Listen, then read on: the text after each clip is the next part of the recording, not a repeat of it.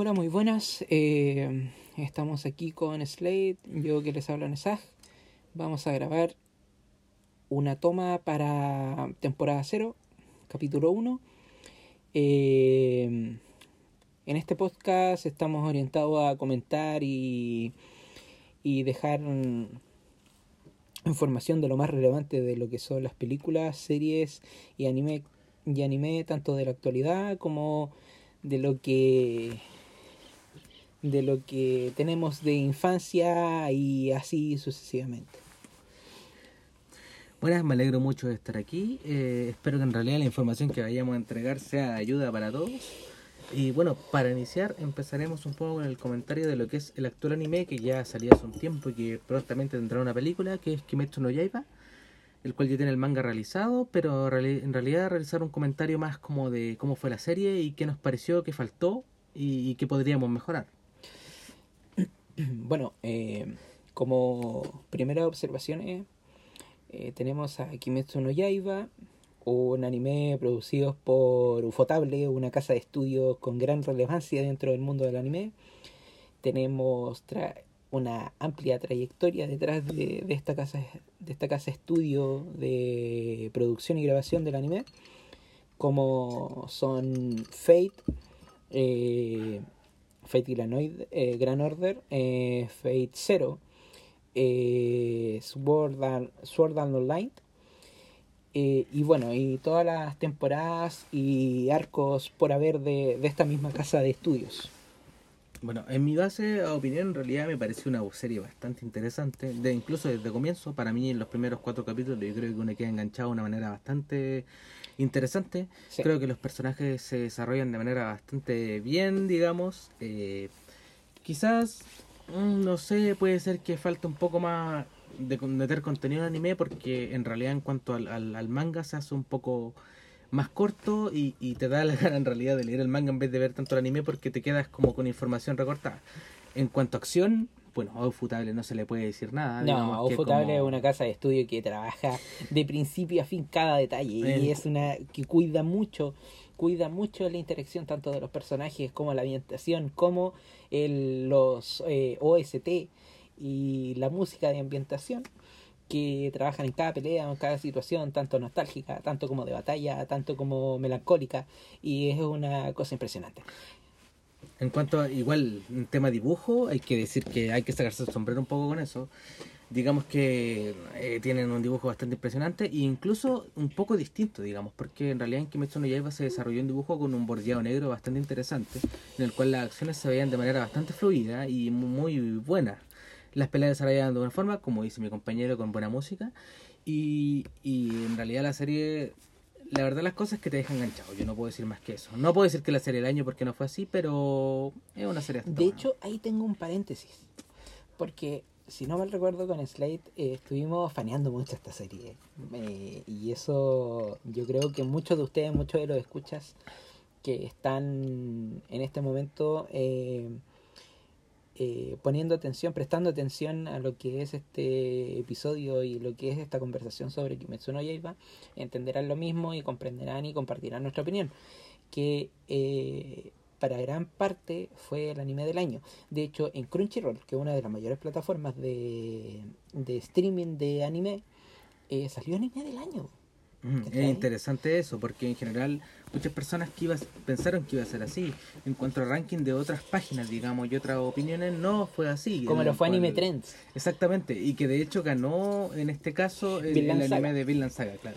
Que fue el ganador, digamos, de este podio. El cual no podemos decir que es un mal anime, porque en realidad es un buen anime, pero Kimetsu no Yaiba se esperaba que pudiera llegar a ese podio. De hecho, fue muy interesante y muy relevante y discutible también la posición porque eh, acotándonos un poco a eso, fue eh, Vinland Saga, después eh, Kanata no Astra, después eh, Sword Art, eh, Art eh, ¿Online? No, no, no online, eh, la Alicization. Alicization, sí, Alicization World of Underworld, esa sí, es la que y luego salió eh, también Attack on Titan, creo, si es que no me, me equivoco. Mucho, la nueva temporada. Y quinto, y quinto, valga la impresión de todos, quedó Kimetsu no Yaiba, siendo uno de los animes más potentes y que me, y mejor trabajo tenía trasfondo en varios uno de los puntos, tanto como anime, opening, eh, que opening lo, lo- de hecho fue a tuvo a cargo de Alisa, que es una de las mayores intérpretes de anime importantes dentro del género anime. Para mí más la favorita.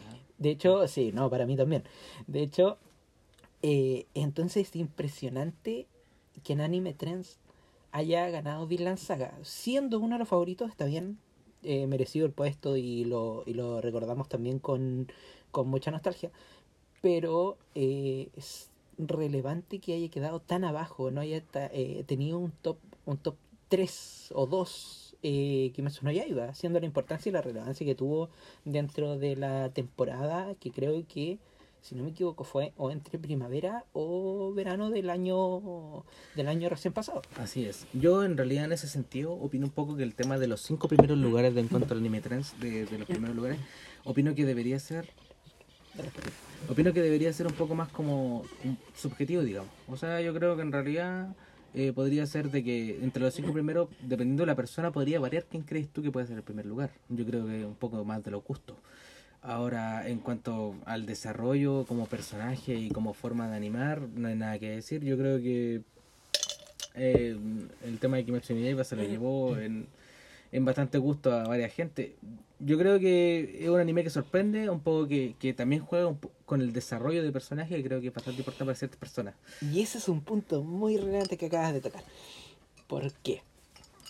porque quería ahondar un poquito más en lo que acabas de decir desarrollo de personaje ¿qué te parece el desarrollo de Tanjiro dentro del anime? Yo opino que Tanjiro es el clásico personaje que empieza como con conocimiento cero.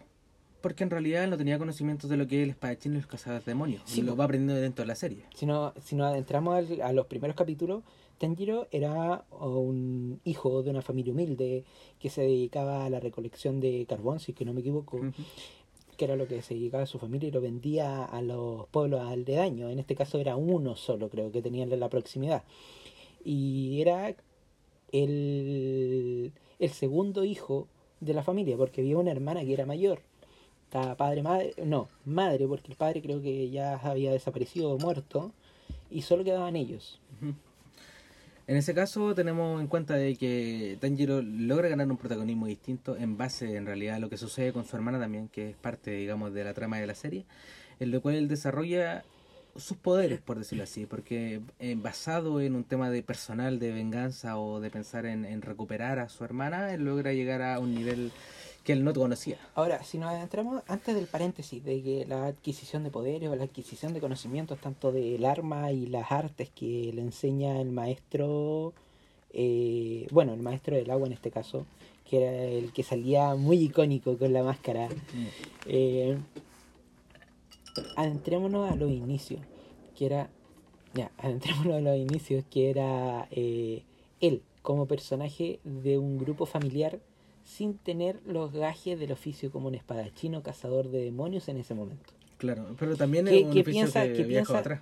Claro, pero ¿qué piensas de ese inicio? ¿Qué piensas cómo desarrolló la temática de inicio hasta eh, la acción de venganza, de protección, de cazador? ¿Qué te parece el inicio del capítulo 1 y capítulo 2 quizás también? Porque igual se alargó hasta allá, hasta conocer lo, lo que le, le deparaba el destino a él. ¿Qué te parecen esos dos primeros capítulos? Yo creo que son bastante interesantes en ese sentido. Creo que Tanjiro se encuentra con algo que no había conocido, que simplemente había escuchado rumores.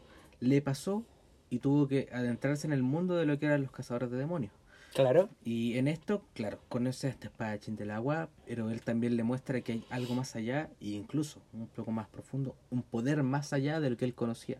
sí. Y que se de dedicaba a obviamente cazar a lo que a su hermana le habían hecho en este caso. Que obviamente sin entrar en más spoiler, pero son cosas que suceden en los primeros capítulos y que hay que y que lo dejamos ahí en realidad porque cuando uno entra ya en esa área ya quieres averiguar más. Eso es lo que da Claro, el anime. aquí obviamente no vamos a dejar entrever eh, spoilers o nada, porque hay qui- quizás gente que tiene la intención de ver el anime, no se ha animado porque quiere escuchar eh, opiniones o que se motive más a adentrarse en lo que es Kimetsu no Yaiba o Demon Slayer, quizás lo puedan conocer así también. Eh, pero creo que en sí para mí, como lo trabajó la casa Ufotable y como lo trabajó el mangaka en este caso, Mm. creo que fue un buen inicio. Creo que lo lleva, lo trastoca la parte muy humana, la parte muy familiar, en los lazos que son eh, inquebrantables, lo que es la hermandad, lo que es el lazo de sangre, de, de llevar a cabo una misión que quizás era contra su voluntad, pero al mismo tiempo no dejar que se traspase eso.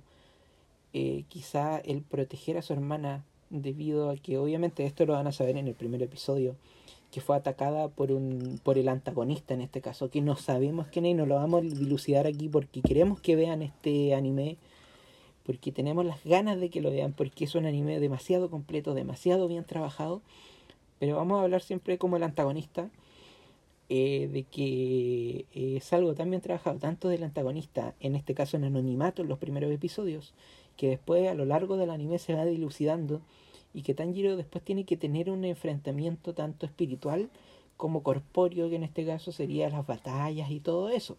No sé qué opinas de eso. Claro, yo en este caso lo que finalmente puedo decir es que el anime en cuanto a animación y sonido y, y el tema de ambientación no le a fallar.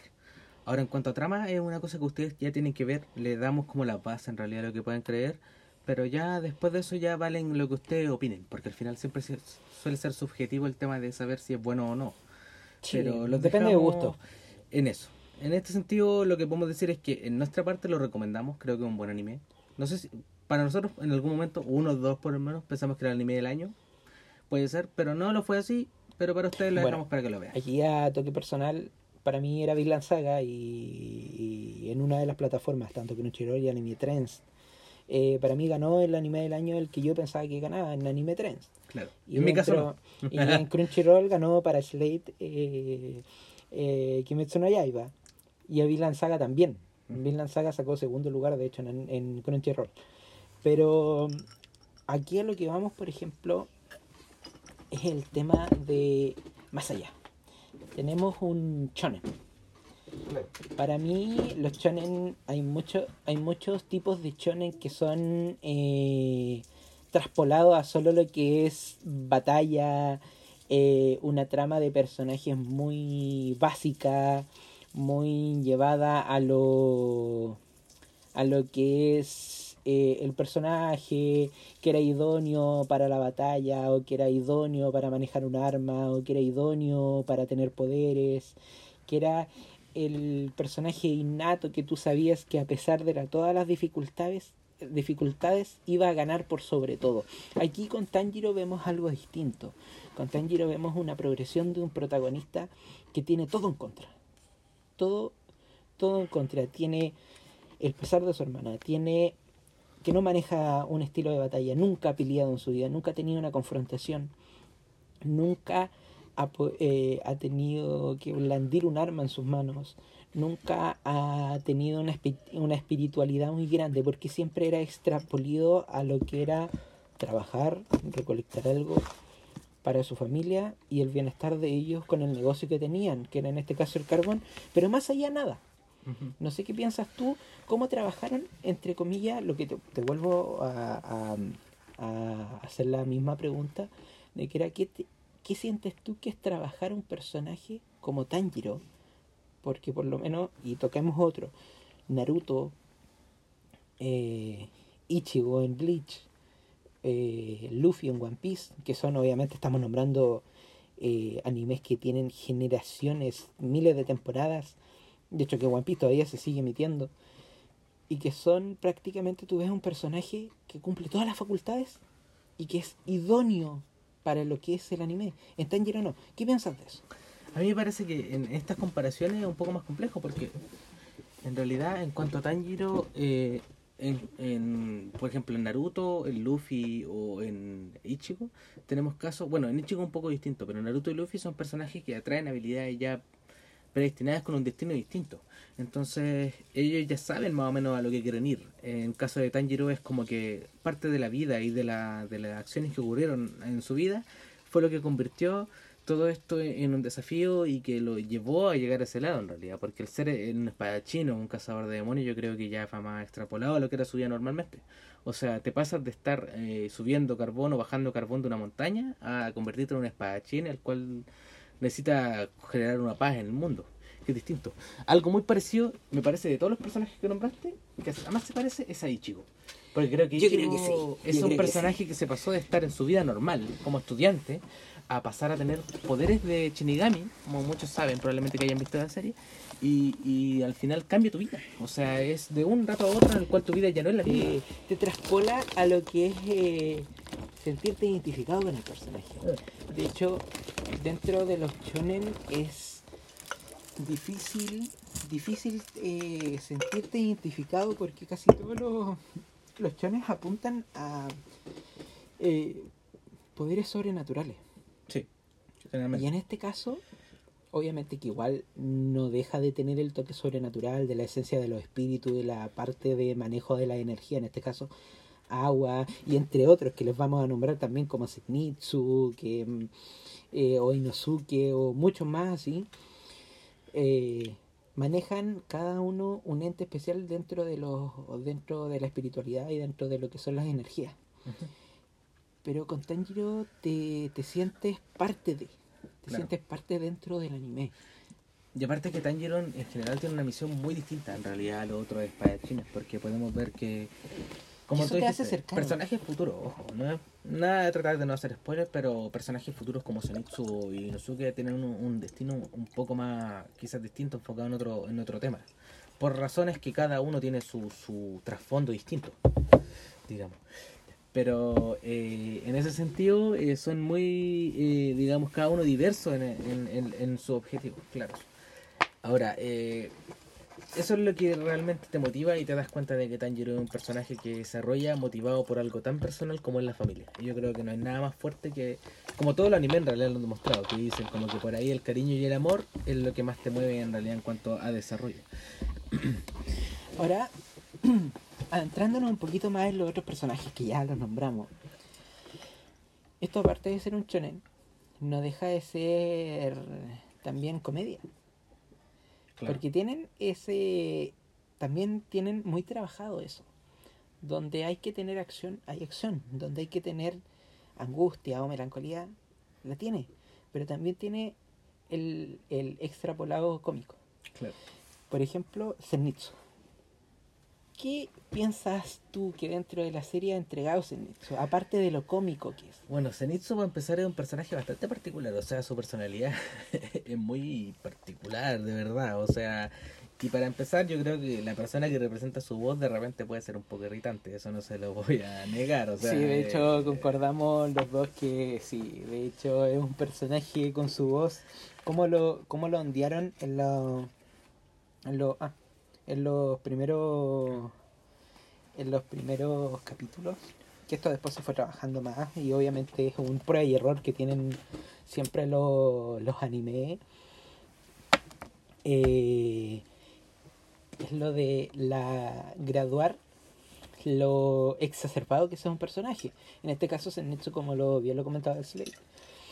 Eh, sí, tiene una voz irritante, es una voz que quizás puede compararse, por ejemplo, con Asta, que creo que lo pueden conocer porque es un anime también muy relevante en esta época, que es eh, Black Clover, o también con Naruto, en Naruto. Aún más famoso, pero. Claro. El mismo Naruto tenía una voz bastante, digamos, avasallante. Es como... Cuando era pequeño. Claro, es una voz de, de un agudo bastante alto. Ese es el tema. Y que suele de repente, quizá en exceso, molestar.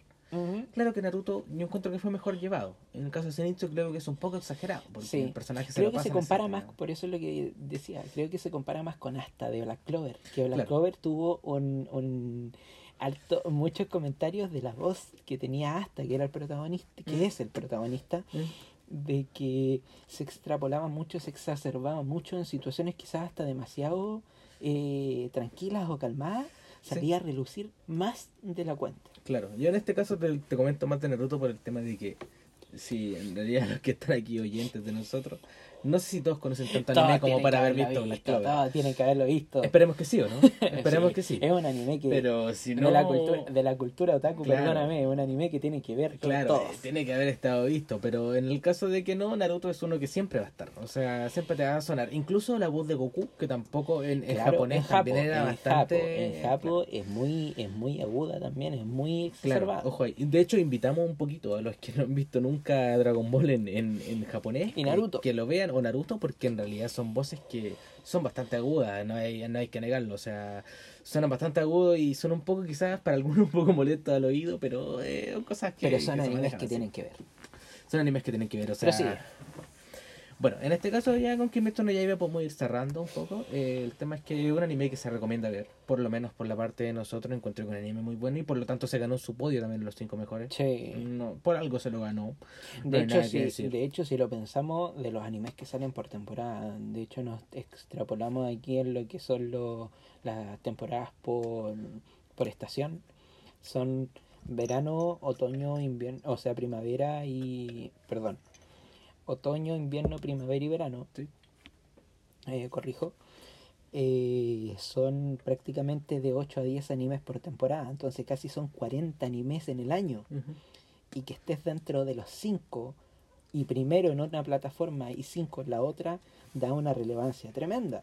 O sea, es un anime que, la, eh, que realmente es recomendado y que tiene, en este caso, anime 24 episodios. Y una película Claro. que se estrenó hace muy poco y que la tienen que ver chicos es uh, es el lazo para continuar viendo quizás el anime que se que se prometió que debería estar dentro de a mediados del próximo año fines o si no proseguir el manga porque yo creo que aquí dentro de los que consumen mucho anime también hay muchos consumidores de manga y de hecho el manga siempre es más completo te deja entrever muchas cosas que en el anime quizás por obviamente por los tiempos no tienen el lapso de, de tocar Claro. En este caso yo puedo decir que yo soy fanático de ver anime. Creo que el hecho de ver un, ambientado, con una música, con unos efectos, es mejor para mí.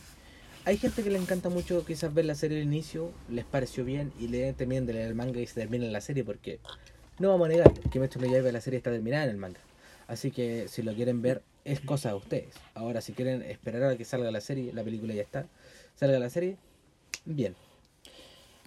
como puntuación de 1 a 10 ¿cuál es la nota que debería para ti merecerse Kimetsu no Yaiba dentro de lo que es ambientación OST que es la ambientación sonora que en este caso tienen tanto en peleas y todos los parajes que hemos comentado tanto en melancolía en bueno vuelvo a aunque valga la redundancia vuelvo a tocar peleas eh, situaciones cómicas situaciones de, de tristeza y, y todo lo que ocurre en lo que son lo- los sentimientos de cada de los personajes, tanto los protagonistas como los secundarios y los antagonistas, y de lo que es también la casa de estudio que está detrás para ti.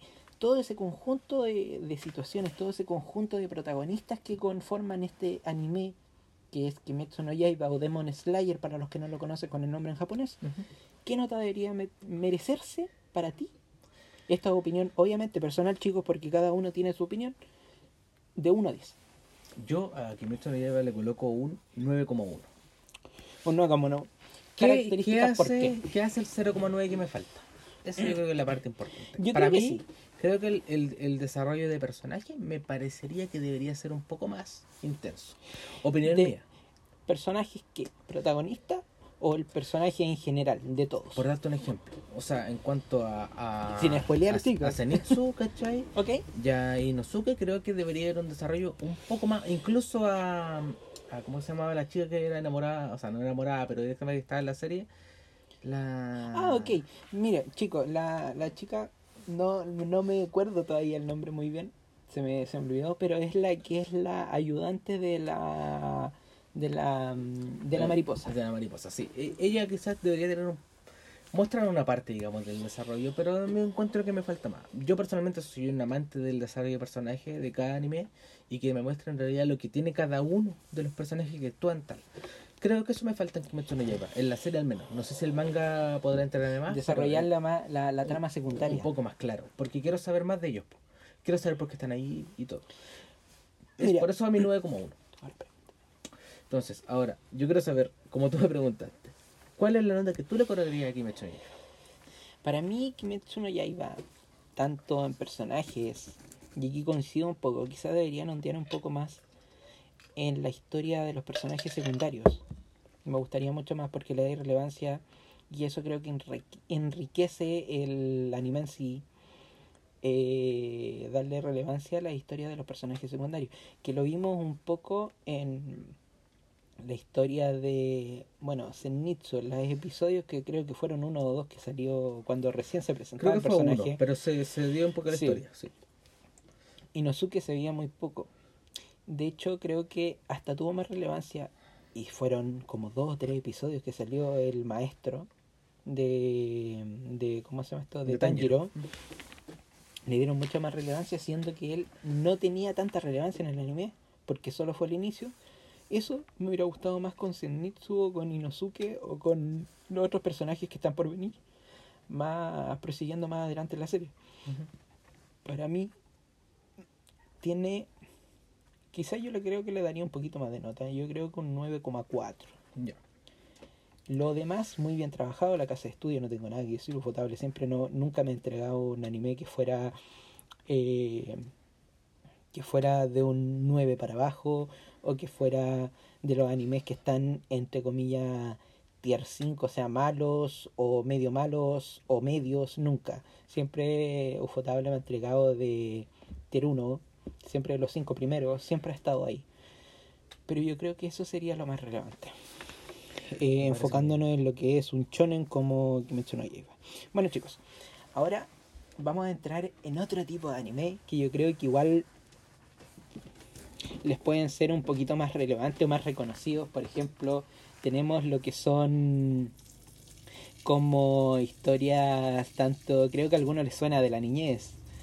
Eh, quizá el público, en este caso de nuestro país, que nosotros somos chilenos, lo recuerden de Invasión o el Club de los Tigritos, que puede sonar un poco a gracia, pero como El Príncipe del Tenis, eh, Los Supercampeones, o, o ¿cómo se llama esto? O recuerdan, o recuerden los animes de básquet, como lo fue eh, este, Eh, Slam Dunk. Slam Dunk O Kuroko no Basket, que también era un anime que salió. o Kuroko no. Basket, que también que fue el predecesor de Slam Dunk.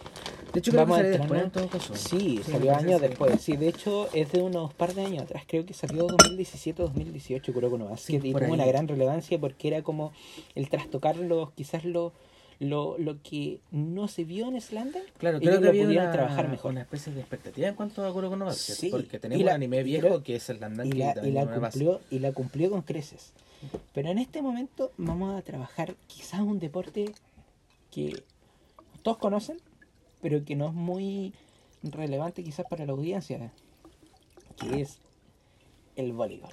Y creo que es un deporte un poco mirado menos pero que tiene una gran relevancia y con este anime que mi compañero lo conoce y que lo vio y lo faneó mucho y al igual que yo que es Haikyuu ¿Qué este tienes que decir sobre Haikyuu? No te puedo negar nada, yo lo he visto, estoy en la cuarta temporada, me lo estoy pasando bien, bien. Que. Haikyuu, eh, que Haikyuu Go the Top, que es la última temporada que está Yo creo que es un anime, bueno, como te comenté antes, desarrollo de personaje. En este caso es un anime de los Spokon, que es el género de deportes. Claro, en ese sentido, yo creo que a la gente le gusta, es una buena opción.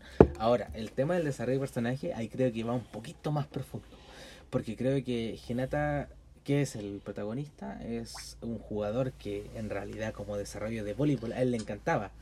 Pero... Y, entre, y entre comillas de protagonista, ¿eh? Sí, ojo ahí, porque aquí este es un anime que sí me gana en el desarrollo de personaje. Eso no lo puedo negar, porque creo que cada personaje Lo trabaja lado. muy bien. lo trabaja espectacularmente. Hinata, que podría decirse, como dice mi compañero, el protagonista, eh, trabaja desde un área en el cuanto en el voleibol que él sabía muy poco, porque creció en una escuela en la cual el voleibol no tenía mucho cabida. Escuela rural. Escuela rural, claro. Y en- se ganó su lado cuando llegó a la escuela de...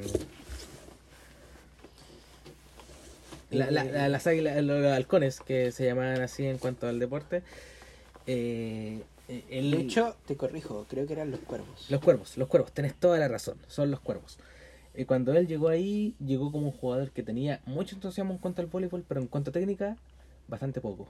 O sea, Sí, no llega como un jugador prodigio. No, no, no lo dejemos así, porque en realidad viene de una escuela que no, no, aprendió mucho en cuanto al voleibol. Y, y en su desarrollo en cuanto a la serie, no tengo nada que decir. O sea, se la juega toda en ese sentido. aquí eh, tenemos que dejar entrever que Hinata es un protagonista que pasa paralelamente, vuelve protagonistas. El protagonista vuelve protagonista a los subyacentes.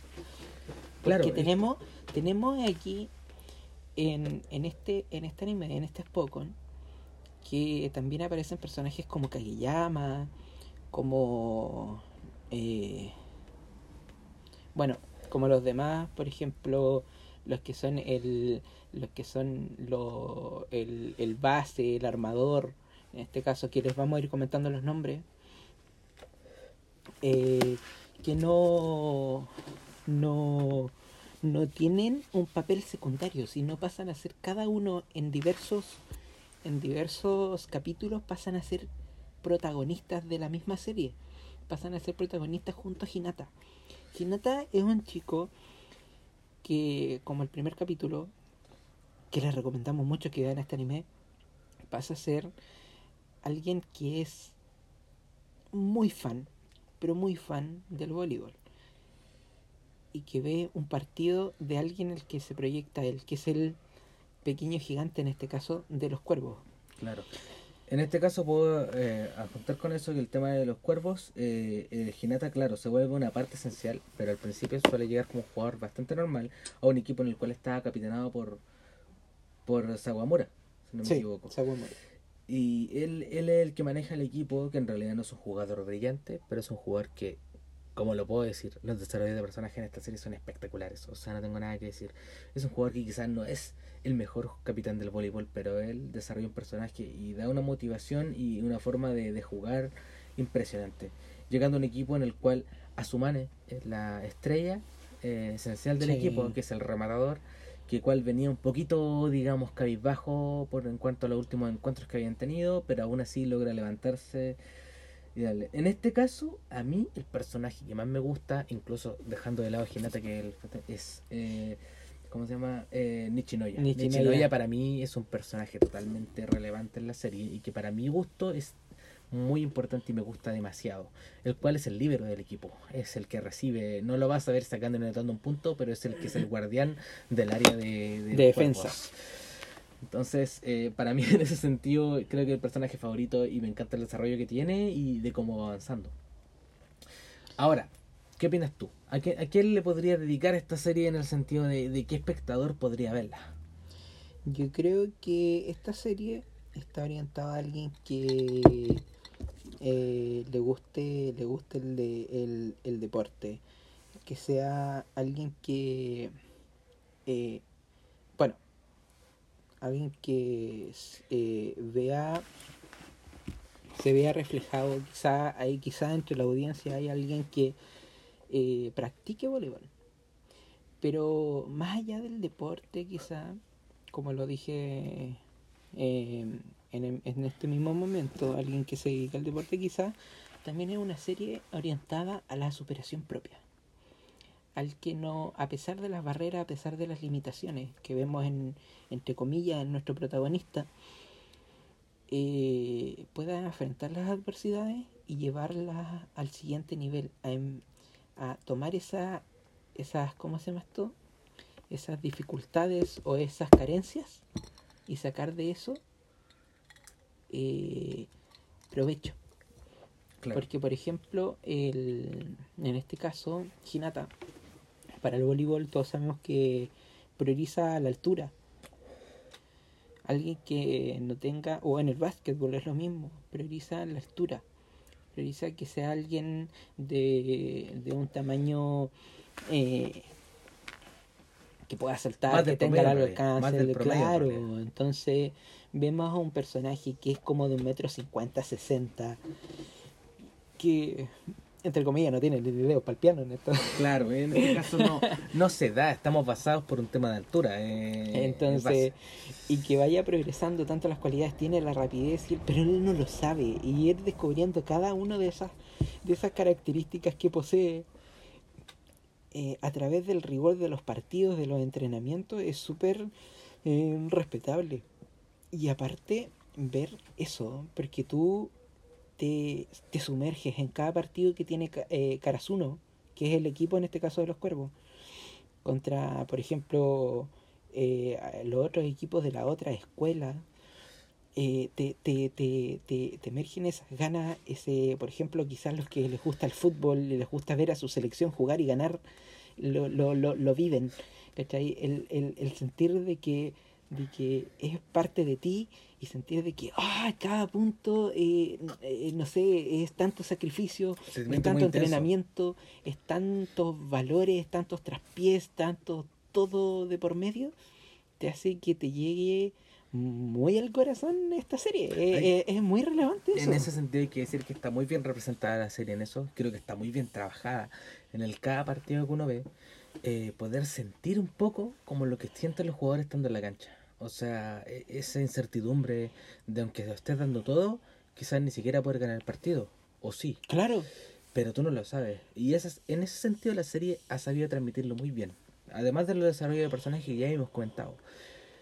Sin ir más spoiler, o sea, creo que Karasuno se desarrolla de una forma impresionante. Creo que la, la idea está muy bien trabajada y con un prólogo que para decirlo es una muy buena entrada, porque en realidad te muestra un poco la base de los jugadores antes de llegar a Karasuno. Entonces, eh, para mí realmente es una serie muy impresionante en ese sentido. de hecho lo podemos tocar quizás los primeros como protagonistas de esta serie, que obviamente esto no es spoiler porque lo van a ver en el primer capítulo, que son Hinata y Kageyama. Kageyama, sí. Si ven a Kageyama es un, es un jugador que lo tiene todo. De hecho, van a ver en la serie que está apodado como el rey, El rey de la el cancha. rey de la cancha. Y Hinata, que es un chico con un grupo de amigos que se dedican a otros deportes, Que ni siquiera tiene apodo.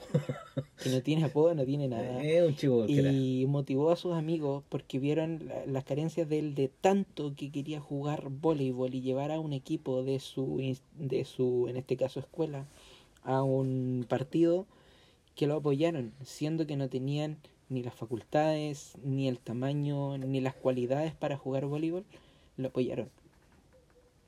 Y ver que eso fue lo que lo catapultó a una frase muy icónica, de hecho, que tiene Kageyama en ese primer partido, que es un poquito spoiler, pero no es algo que sea tan relevante dentro del anime, que ¿qué estuviste haciendo todo este tiempo? Una muy buena frase. Es Hay una frase que yo creo que para más de alguno van a tener, va a tener mucho significado y eso es lo que te entrega esta serie. Te entrega significados quizás que tú puedes llevar, en ese caso que es un Spock lo lleva al deporte, lo pueden tener en su vida diaria, en lo mismo que estén estudiando, en lo mismo que estén eh, haciendo deporte, un hobby o algo, y nosotros mismos que estamos en este caso haciendo un, un podcast. Un podcast que eh, estamos haciéndolo como una conversación, llevando lo que manejamos de, de lo que es nuestro conocimiento y lo que nos gusta hacia ustedes para compartir un poco nuestra opinión y quizás les pueda ser relevante o no, o les den ánimo de ver esta serie o ver diversas películas o ver diversos animes. Claro. En este caso yo, bueno, dado lo comentado ya con mi compañero, debo decir que para mí la serie, bueno, yo la vi completa, culpable de haberla visto completa porque para mí es muy buena serie. Eh, debo decir, Y completa en transcurso, porque estamos en la última temporada.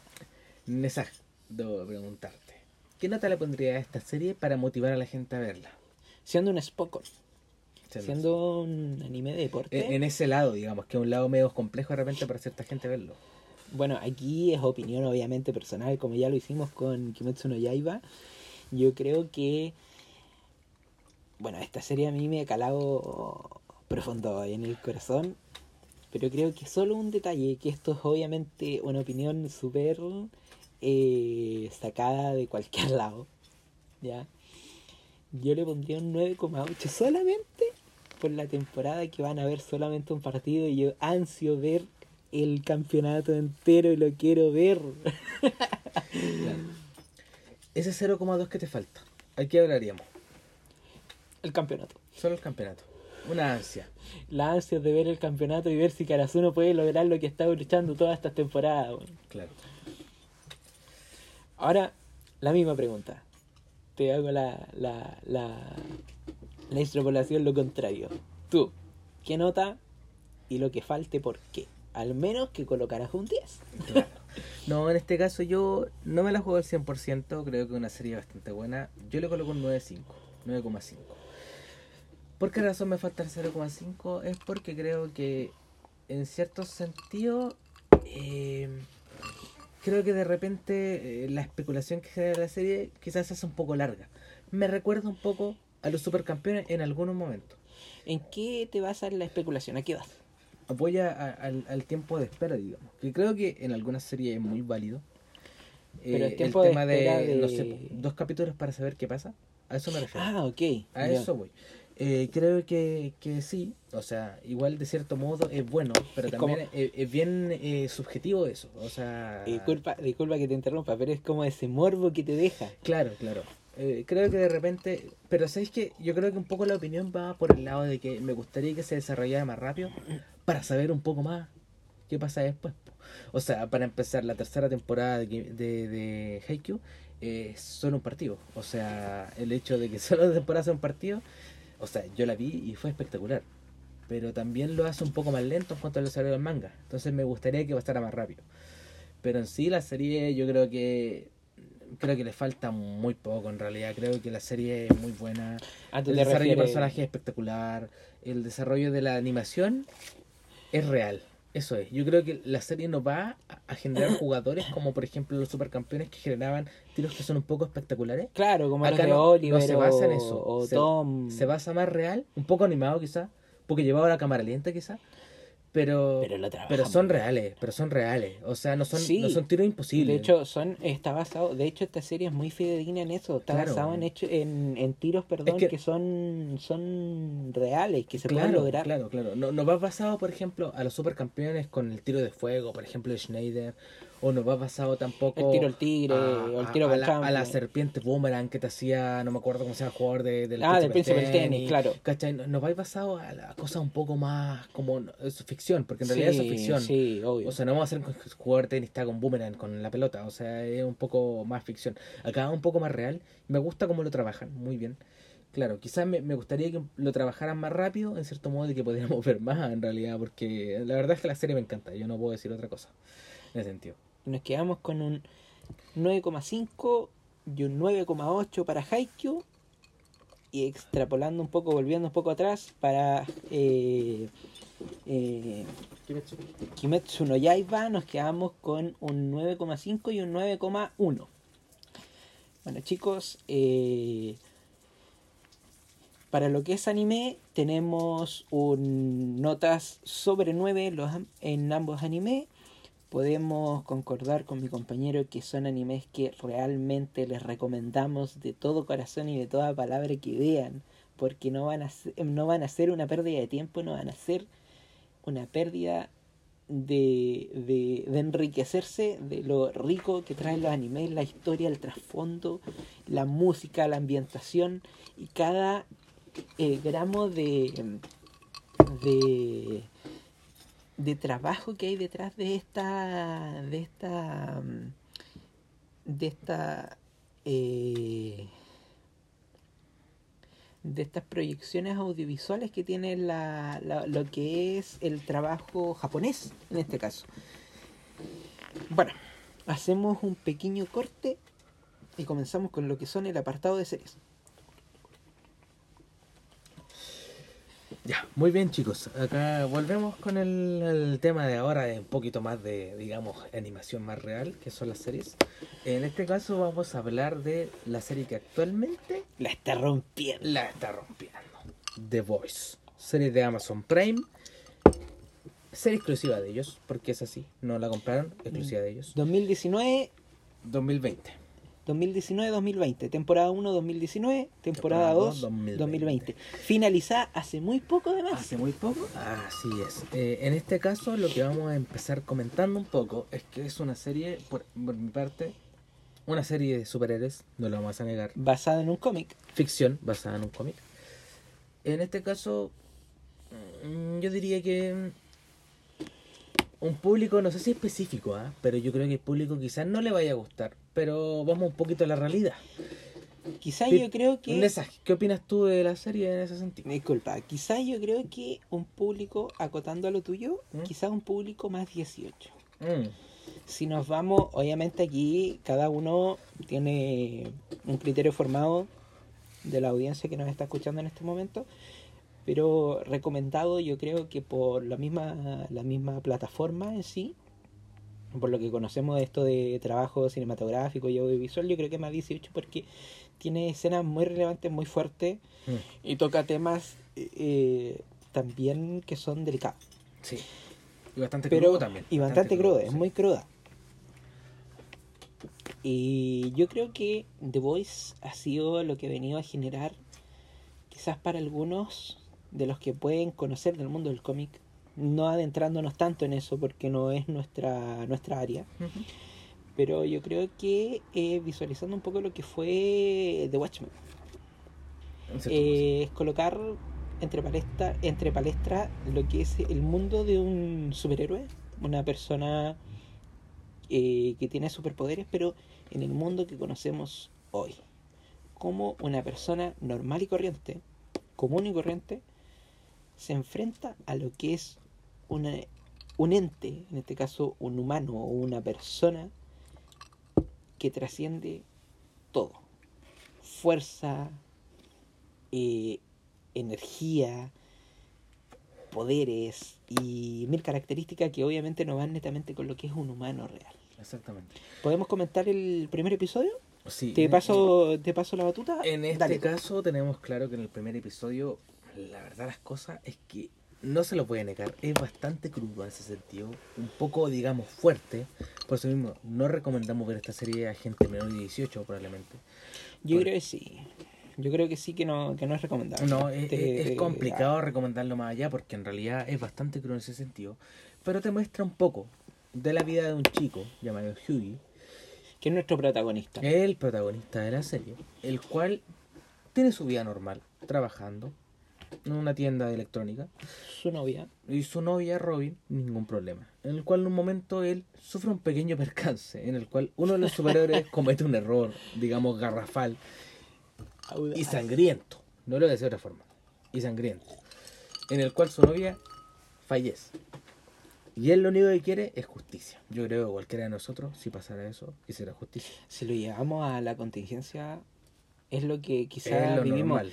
Yo creo que este, este, este, perdón, esta serie eh, trastoca mucho lo que es la justicia social, la justicia que tienes sobre un poder o una autoridad mayor a la tuya, pero que a veces te, te, te ¿cómo se llama esto? Te, te, no es que te cruce de manos, Te sino limita. que te limita, Te limita. exactamente, te limita porque no tiene las facultades para combatir esa fuerza. Exactamente. Y, y, y lo, que, lo que nos hace ver un poco esta serie es que, claro, este chico está un poco atado de manos porque está enfrentándose a tratar de, de ganar un juicio contra la persona que asesinó a su mujer, el cual es un súper, un, un héroe con superpoderes.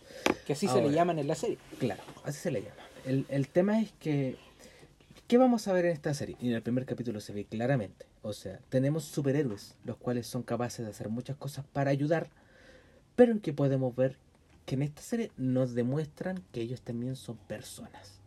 Y tienen Sí, su- claro. sus lados oscuros. Sí, ¿cachai? Claramente. pero Unos lados Claramente. oscuros que, a ver, no, lo- no se los voy a negar, chicos, ¿ah? pero esta serie tiene un guiño a la Liga de la Justicia que no se la aguanta nadie. claro. O sea, no, no se lo va a negar, ni siquiera Marvel, es a la Liga de la Justicia. Le hace un guiño en el cual los, los héroes eh, tienen, eh, eh, digamos, unos poderes muy similares, en los cuales ellos tienen sus, digamos, yayas, por decirlo así más, más vulgarmente. Ellos eh, tienen sus deseos, tienen sus formas de ser, en los cuales cometen errores como cualquier persona, pero también de repente son un poquito más dados por su poder y por su forma de ser, más vulgares incluso. Claro, y de hecho transgreden muchas, muchos de los cánones quizás que podríamos decir, de los cánones eh, de la moralidad, de la justicia, de todo eso. Si lo Claro. vemos como comentaba Slade en este, eh, en este momento anterior, eh, los super, como llamamos a los superhéroes, en este caso de The Boys, eh, tienen el lado oscuro. Combaten tanto como eh, interiormente, interiorizan ese, tienen un combate con es- espiritual, moral, social y muchas cosas así. Y también combaten contra, bueno, contra obviamente lo que es el humano común y corriente que realmente los puede derrocar. Porque en este caso también eh, extrapolamos que obviamente no es un hecho tan relevante que tenga en la serie, pero lo van a ver quizás dentro de la primera, de la primera temporada. eh, que es una compañía. Una compañía que está detrás de todo esto.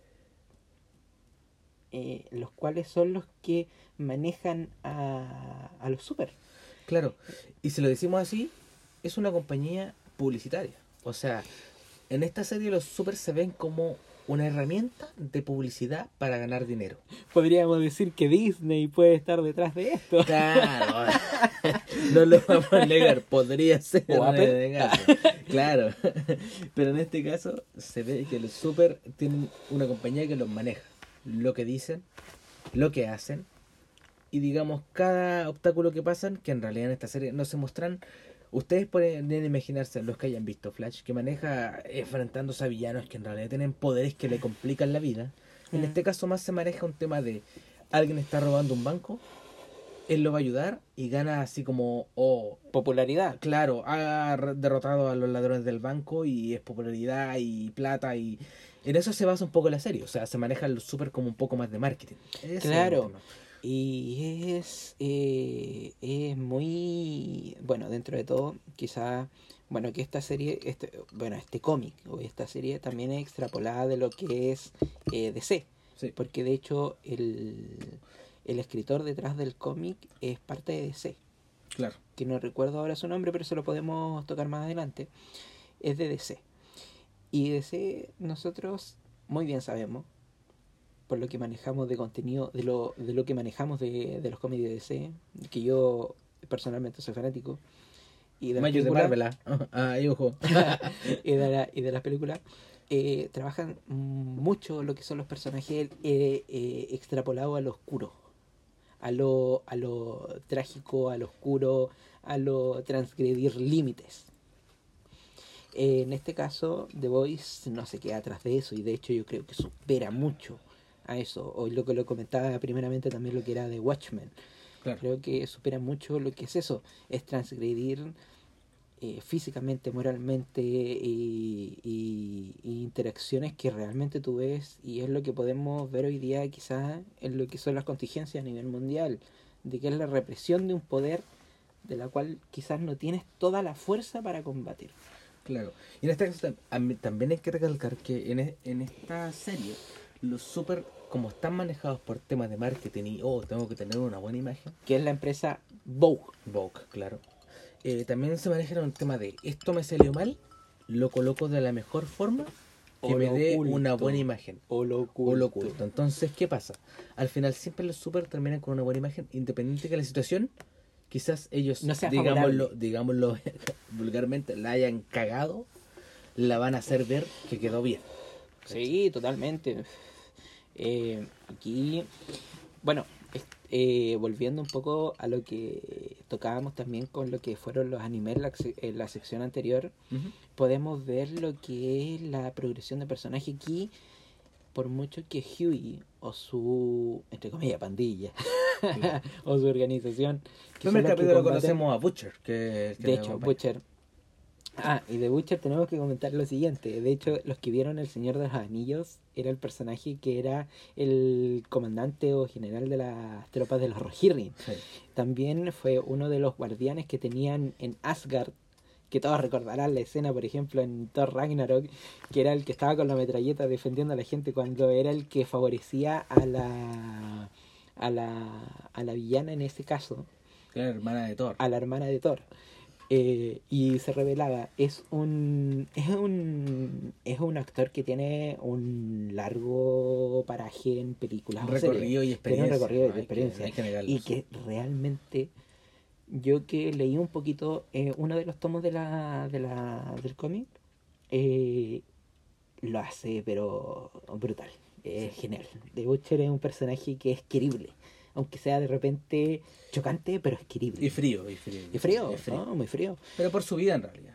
Sí, bueno, que eso lo van a ver y que es una serie muy recomendada que les tenemos de Amazon Prime.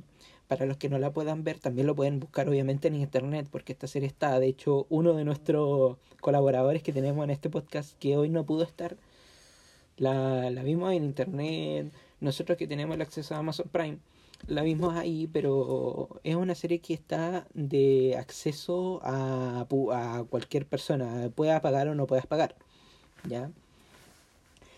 Eh, es una serie que en este momento, yo creo con el auge que han tenido los superhéroes, creo que también va de ahí la relevancia, pero también con el auge que han tenido las, eh, las los temas sociales y los temas de abuso de poder, creo que también le ha dado un, un auge sobre sobre eso también. No sé qué opinas tú, Slade. Y en este caso debo decir que, claro, lo comentas tú.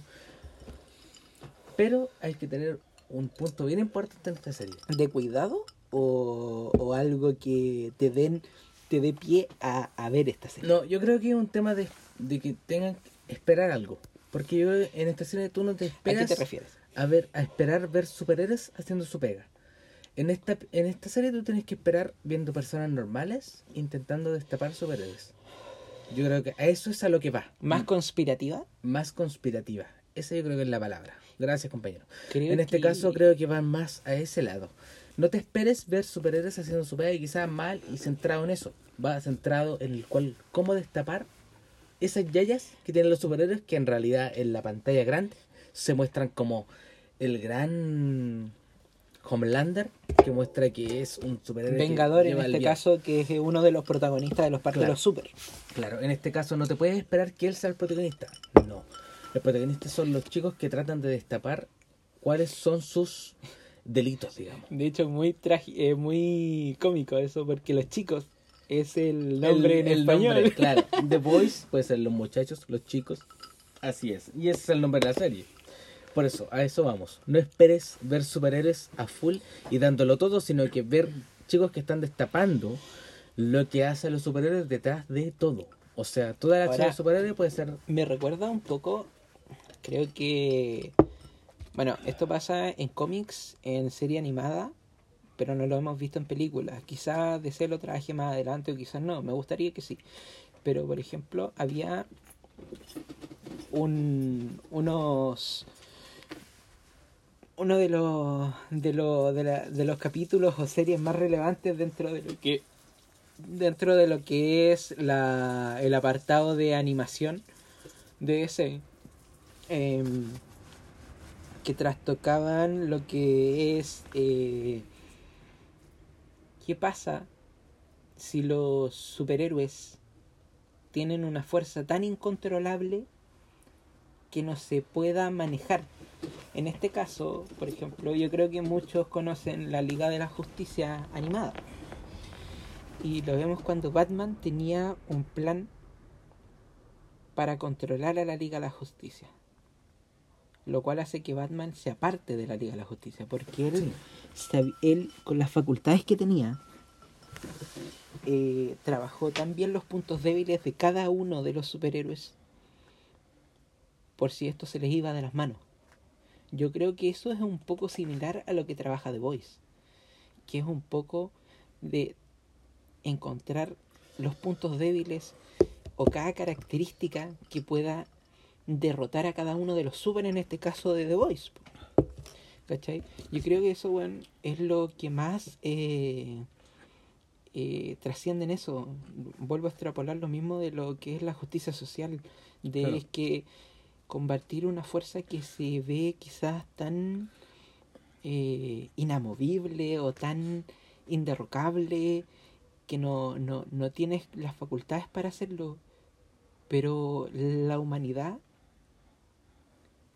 la fuerza de un grupo, puede llevar a un objetivo, en este caso obviamente como trabajan en marketing y lo que es la, la, la apuesta de lo que se espera de los demás ante nosotros, llevarlo a,